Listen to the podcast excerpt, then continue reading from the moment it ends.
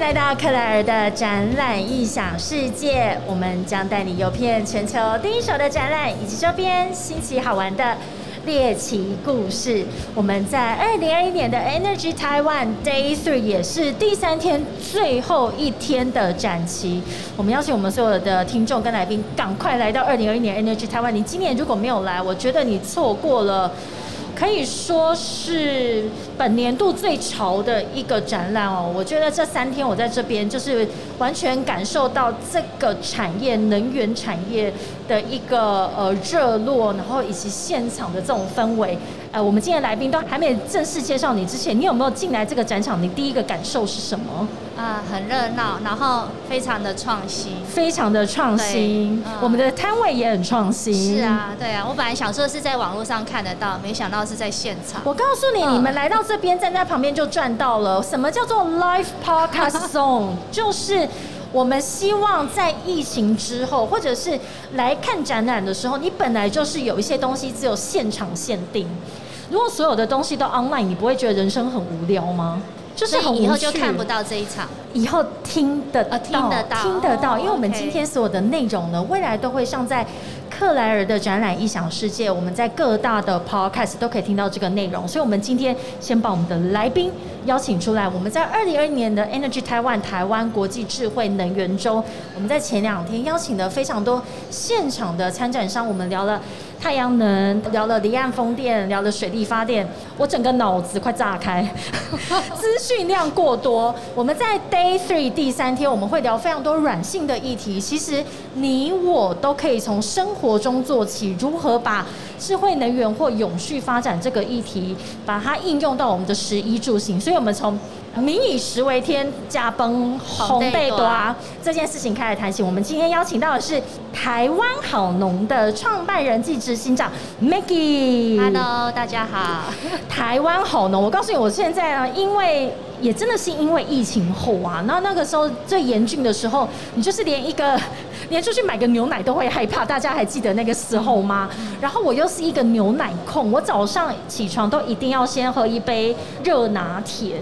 所以以那时候我就非常，就是非常困扰，因为鲜奶就是有限定时间嘛，你一定要去超商或者是去卖场。那我现在那时候就开始上网找，哎，怎么样子的？呃，我就找看到台湾好浓的这一款这个鲜奶，然后而且它完全颠覆我以前对于保酒乳或者是牛奶可以保存的很长，而且是常温保存的那一个刻板印象。哎，可不可以先从为什么你会创办？台湾好农这个品牌开始讲起，OK，这个大概就要回到十年前哦，因为十年前你二十岁的时候吗？哎，差不多差不多，谢谢你。是因为十年前我是在资讯公司上班，然后那时候我的儿子，我儿子大概小一的时候。所以抖出年龄的啦，十年前儿子小一，数学有这么好吗？啊，没关系，现在数学很差。嗯，啊，那所以呢，就是白天就是很忙碌，就是跟大家一样就上班，然后我晚上就会在网络找很多吃的东西。是是，对。那如果说不是网络买，那一定就是周末去 supermarket 买。那我发现去 supermarket 买是很花钱。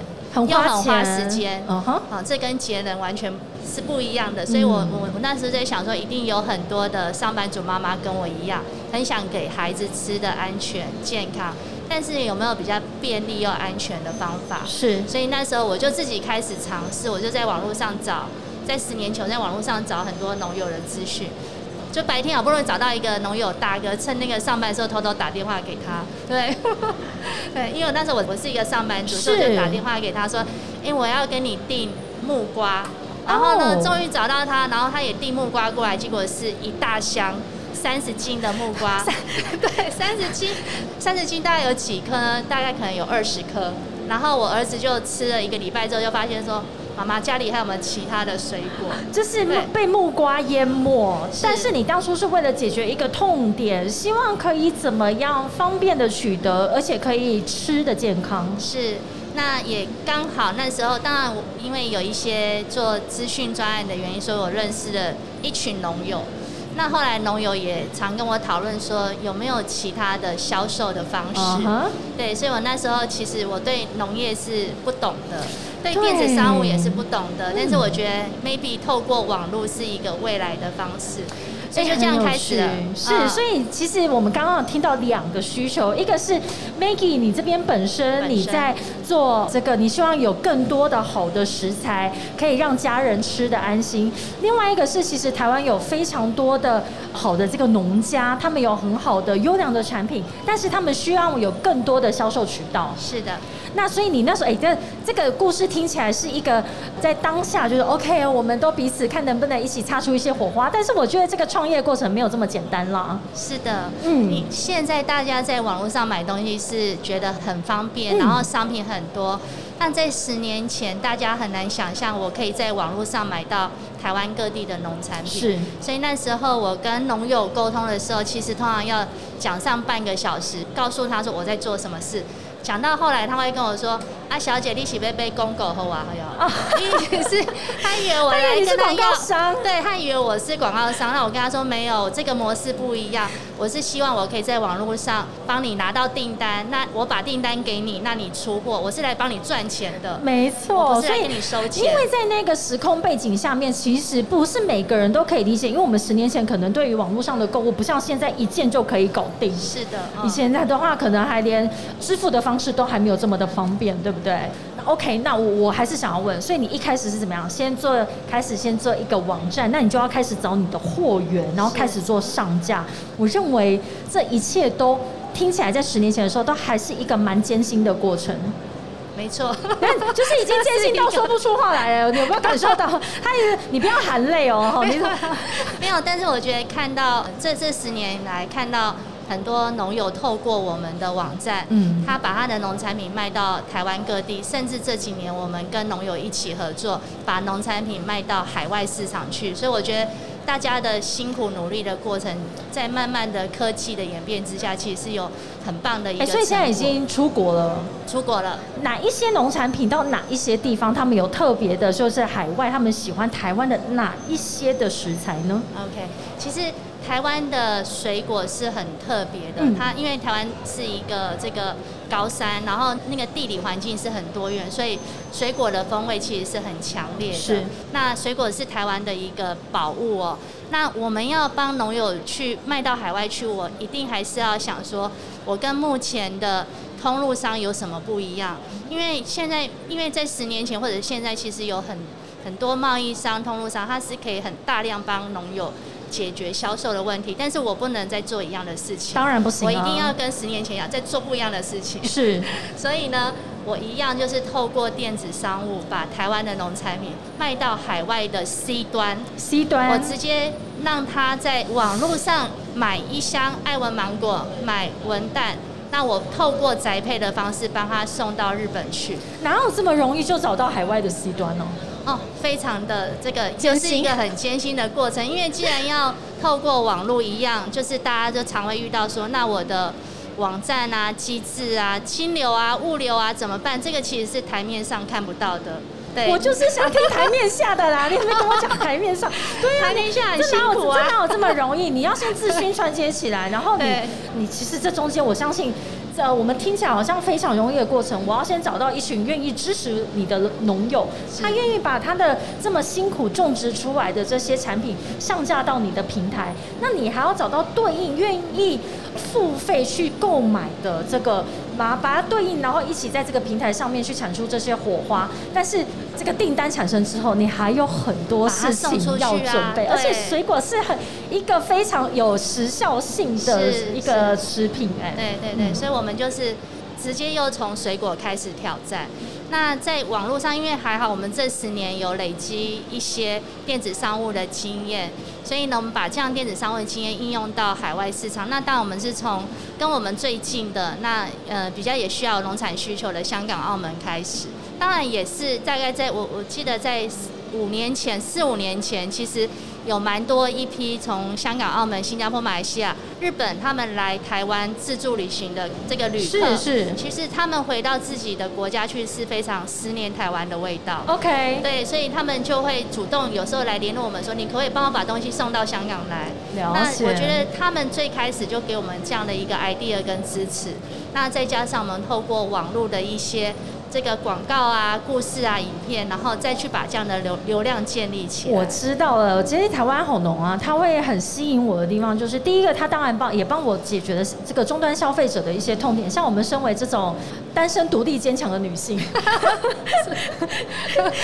哎，我们吃的东西其实很难像一个小家庭一样，嗯。我要买的这个量，常常你很难去做一个取决，买多了你又觉得会会有一点浪费，但一个人要去煮又很有它的困难度，所以我记得我购买你们第一次的这个产品，就是我刚刚提到的，我那时候为了解决痛点，我想要买让我喝了会安心的牛奶。哎、我们可不可以提一下这款牛奶？这个呃，我记得是什么台好浓，好浓好浓牛乳牛乳，对。嗯对，这一个其实我们在呃寻找商品，很多都会听取我们客户的一些这个想法跟意愿哦。那他们除了说在网络上买菜之外，慢慢的他们也希望说我们多很多的品相。没错那，也因为他们给我们的这个这个这这个叫动力嘛，那我们就有很多的商品产生，有甚至水产肉品。那后来我们发现很多除了鸡蛋之外，鸡蛋也是我们供给给我们宅配客户非常多的量。是那鸡蛋之外，就很多客人就跟我们说，你可不可以帮我们配送那个牛乳？哦，就是鲜奶这个。那但是呢，其实要配种鲜奶的难度又更高了，很其实很高所以呢，我们就从这个保酒乳开始，因为我们觉得有很多，就像主持人一样，他觉得有时候我没办法那么快喝完，那可不可以有一罐让我就是我随时想喝就可以喝的？是摆在那边，我不用太担心说天哪，还有三天它就要过好期了紧张的那一种，超紧张。嗯，嗯，那就算摆在那边，你也觉得很可爱这样的。对，那个那个好乳，它就是这样小小瓶的，而且它喝起来跟我以前。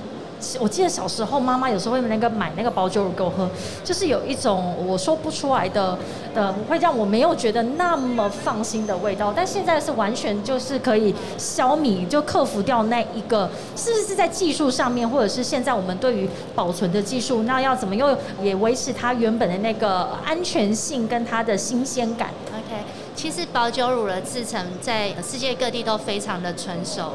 那其实我们做的事情是去减法减掉它。嗯那我们的希望就是说，让我们的客人喝到最单一、没有调整过、没有最纯粹的，最纯粹没有调整过，然后没有任何添加物的这个牛乳。那还有一个就是我们一向的坚持啊，我们希望说你喝到的这一罐牛奶，它是一个可以溯源、很单一的牧场，所以我们就找到。台南的一家牧场，他愿意跟我们做这样的合作。是台南是台南，对我们的故乡。哎、台南真的很优秀啦，不是我在说。对，我们就是呃爱惜这一块土地，然后我们也想要把我们这一份爱也分享给各位。而且我们今天到 Energy Taiwan 啊，就是智慧能源周，我觉得我们也要关注一个议题，因为我们要讲永续饮食的话，其实在地食材，也就是。你去食用、去购买我们在地所生产的这些食材，去取代说去这些漂洋过海来的这些，可能是海外，你可能认为说它是日本过来的那种大颗葡萄啊，或是我记得最近还会看到什么南非来的柑橘，嗯，我说这也太远了吧，因为我自己去过南非，哎、那个超级远。但是你知道，你选用这个在地食材的话，其实也是可以做到达到一个我们最近一直在讲的减排、减碳排这样的一个议题。所以这也是为什么你当初成立台湾红农，诶或者是这也是你们的一个使命之一吗？是啊、台湾航龙到现在我们经营十年，我们还是很坚持只卖台湾土地长出来的农产品，跟台湾品牌做出来的这个农特产品。那当然，我觉得这个是我们呃公司的一个经营的理念跟定位。那我们也认同说，你吃最在地，其实对你是最好的。没错那台湾有这么多棒的农产品，其实应该让更多人知道。所以我们在这个十年过程当中，其实我自己获得非常多。因为过去可能品种我大概只知道芒果就只有艾文，但是没想到台湾的芒果怎么这么多啊？从黑香，然后金黄，然后甚至这几年我们开始把一个我们讲说它是曾经被遗忘的品种。叫做下雪芒果，完全没听过吗，完全没听过。OK，下雪芒果它是在十二年前。你讲是夏天的夏还是下雪的夏？呃，夏天的夏，夏天的夏，然后雪就是下下雪，所以它就是夏天里面的雪非常的稀少，非常的特别跟珍贵。哦，对，那它当初这个品种被研发出来，其实是为了要解决很多外销的问题。啊，OK，那其实要被解决外销问题。那其实因为刚开始其实很少人知道它，然后呢，它的价格也比较贵，非常贵哦，非常贵，因为它量少，然后知名度不高，那可能通路就不愿意去采用。OK，所以我们这一次在行销这个下雪芒果，我们反而就从。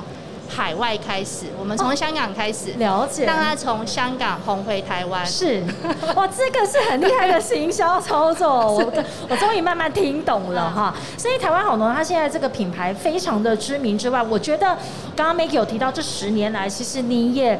跟着我们这些农家有非常多的成长，而且我相信这些小农或者是农家，他们一定有一些非常感人的故事。有没有一些你在跟他们沟通经验当中，或者是你之后就变成一些，一定变成一个最佳的合作伙伴，或者甚至变成好朋友？那有没有一些故事可以跟我们做分享的？OK。的确哦，有很多就是台湾好农药能够支撑这平台，绝对不是只有我们自己公司内的团队，一定是就是台湾各地的农友跟这个呃农会啊，或者一些呃产销班之类的。那我觉得有太多故事可以分享。那我突然间就想到一个，就是我不知道大家知不知道台湾有种无花果。无花果，我知道我爸有种，因为我种一颗，对不对？我爸种给我妈吃，他说因为那个什么非常的 DGI 嘛，还是什么？对对对，它的它的营养成分非常高。那我觉得为什么现在台湾会有无花果盆栽出现？其实我觉得这个经历也是我跟农友一起，呃，我们共同努力出来，然后后来发现它能够带动市场的一些需求。是我记得大概在七八年前，我在彰化的一个地方，然后也是一类似一个。呃，分享电子商务的经验，然后就有一个呃很年轻，大概比我小的一个呃农友大哥就过来问我说：“你知道无花果吗？我有种。”对，我说在在七八年前来告诉你。对，然后我想说，哎，我都只有吃到果干，我没有吃过新鲜的。那他跟我说我有种，而且我开始做尝试。那我问他说：“好啊，那我们来看怎么行销。”那我就问他说：“那你一天可以采多少？”是，他说他一天可以采一斤。一斤就是六百公克，六百公克大概只有八颗，这个在整个商业上其实是很难去做销售。这是什么意思？所以它的无花果是一个小花圃吗？哎，没有，它是一个温室，只是它是一个栽种的过程。但为什么它的产量这么少？通常是这样，因为水果它你的生长过程当中一定有一个前段的一个成长期跟试验期。那它这是一个很新的开始，它尝试的水果，所以它一天采收一斤。哦，那我就问他说，那如果是一斤的话，那你整个产季你觉得大概可以多少？那因为它是一个每天要去采，就是在树上熟了，你把它采下来一个水果。嗯。他说我可能一季，我刚开始种，我可能一季，我先跟你讲个两百斤好了。OK，那我觉得好两百斤，那我来想想看怎么来帮你销售，因为。这样的水果其实它的单价是高的，然后呃一般人对它不了解，所以通路是不可能会跟他买进来放在店里面，因为它很容易坏掉。没错，无花果很容易软掉。对对，所以你摘的时间很重要，吃的时间也很重要。所以它要从摘下来送到我们餐桌上到消费者手上，其实那个效期非常的短。对，所以我们就运用了电子商务的一个方式，就是叫做预购，就是你先预先订购下来。我采收了，我就帮你送到家里面去。所以这一路过来，我发现从这个农场开始呢，他自己已经可以从一个温室到两个温室。那他现在一天哦，他因为他已经可以到成熟期了，是，他已经历经那个这个整个开始的过程。那他成熟期，他一天有时候可以收到三百斤。三百斤，所以从原本的一天一斤，都变成现在一天三百斤。它的产量最高可以到三百斤。哇！但是也一样哦，你少是问题，多也是问题。是，多卖不掉也是问题。也是卖不掉。所以我觉得每天泡无花果汤。抓无花果果酱很棒，对，哎，所以这个我从刚刚这个故事的分享里面，我听到说，其实一开始小农他们在这样子的呃种植的过程当中，其实他可能找不到对应的消费者，但透过台湾好农这样子帮他去解决这个痛点，甚至是用预购的方式，也让消费者这边可以拿到这个最新鲜直送的，直到餐桌，从产地直到餐桌这样子的一个最近的距离。但是你把这个循环又带回到农家，让农家它可以更去量产，然后也让更多的消费者知道这样子的一个好的产品。对，所以这真的是因为透过呃当初 Maggie 一开始的一个起心动念，他希望让家人食的安心，然后呢，经经过这样子十年来的淬炼，然后也有已经现在跟你们合作的农家大概有多少多少规模或数量呢？我们台湾应该有超过一千多。是一千多位农户，而且我觉得你们现在做的，大家一般对于这种在电商或者在网络上去购买这种新鲜食材，其实都要有一个前面的那个挣扎期。你有没有去就是统计过这样子的一种心理状态？我我个人是这样子啊。对，因为其实大部分在买菜这个行为，到现在为止还是九成发生在线下，因为你可以挑，是可以看到，可以摸到，对，然后你甚至可以。溢价，老板算我便宜一点。对，所以呢，呃，这个过程其实我觉得，呃，因为每个消费者有不同的需求面。那当他跟我一样是他需要方便、便利又安心的时候，有这样的一个平台服务来满足他们，我觉得，当然一开始有时候，哎，可能会是一个试验。是。那他会觉得说，哎，这个店家这个平台，它的诚信是他最重要的，还有它的售后服务是最重要。因为有时候配送水果或者甚至配送鸡蛋，它有时候还是会不小心破了一颗嘛。我觉得配送鸡蛋非常的难呢。对，但是没问题，你破一颗，我们就是会赔偿你。对，所以我觉得这是一个信任的建立。那我觉得，当他吃的安心，然后买了，他也觉得，哎，服务 OK，那可能我们就是他一个很好的一个服务他的。哎，所以我觉得有一个很好的一个购物经验之后，其实这件事情也是回不去了。你们最大的一个 TA，我觉得是不是相对在哪一个年龄层的男性或女性？我们 TA 还是因为台湾买食物目前还是以女性为主，但是我们发现这几年有一个现象，男生大概已经慢慢成长了原来的四个。percent 哦，家庭主妇啊，或者是单身贵族，单身贵族这个型男新单身新贵。其实他们有时候煮菜是为了要疗愈，请女神啊，要请 是为了把妹的一种招数，要拍照。OK，所以男性也有一个增长的趋势，然后女性的话，她有相对一个某种年龄层嘛，因为像妈妈，她可能对于要线上购买新鲜食材，是不是还是会有一点入门，有一点门槛？我们发现一开始我们的客群是三十几岁开始，到可能 maybe 五十五岁，但是也蛮有趣，因为我们已经经营十年了，那这年龄层。又开始往后增长了，可能从三十几岁到六十岁都有。哇哦，嗯，对，所以我觉得这个我们也觉得很荣幸啊，可以跟着我们的客人能够服务他们这么久的。应该是说，台湾的好农，他在线上就提供一个让大家使用者在购买的这整个经验，这个过程当中有产生非常好的这个相关的经验，然后又回馈到他会让他自持续的去购买，甚至把这个族群的年龄层扩大到我们的可能长辈啊。他们也非常的有这个意愿，就是上去做一个选购。那我问你哦，其实疫后有没有加速这件事情，或者是族群你们想要去扩及的那个族群加速的去发生？呃，疫情当下的时候，的确，我觉得其实大众在当下其实是蛮辛苦，因为不能出门嘛。是。所以在疫情那时候，其实我们也有这样的荣幸，因为我们本来就有这样的平台跟基础资源，所以那时候我们服务很多。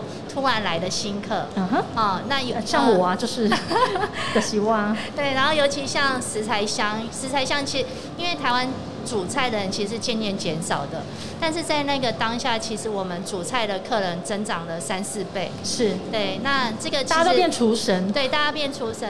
但是呢，这个疫情过后，其实大家还是要出去透透气，要吃吃餐厅嘛，对，所以，所以它疫情之后当然是有往下降一点，但是也透过这个也让很多呃，就是消费者也认识说台湾有这样的一个宅配服务。OK，但我相信呢，哈，无论疫情前它只是催生的把一些族群或者是我们的需求当下的一个最及时的需求去满足它，但是未来在这个新鲜食材在网络上去做一个采购，或者是说在现场我们就关心永续发展或者是全球这个永续的这个议题，其实各位我们都可以从每天基础的饮食开始做起，我们去去拥抱在地食材，然后跟着我们的友善种植这些台湾有非常好的农家提供的这些食材、这些产品，让我们食得安心。好，我们在二零二一年 Energy 台湾非常感谢台湾好农的创办人暨执行长 Maggie 来到现场，跟我们去讨论永续饮食这个议题。其实智慧能源或者是永续发展，我你我都需要尽一份力，这个都是我们身为去地球公民的一个责任。再一次谢谢 Maggie 来到我们现场，克莱尔的展览影响世界，我们下一个时段见喽，拜拜。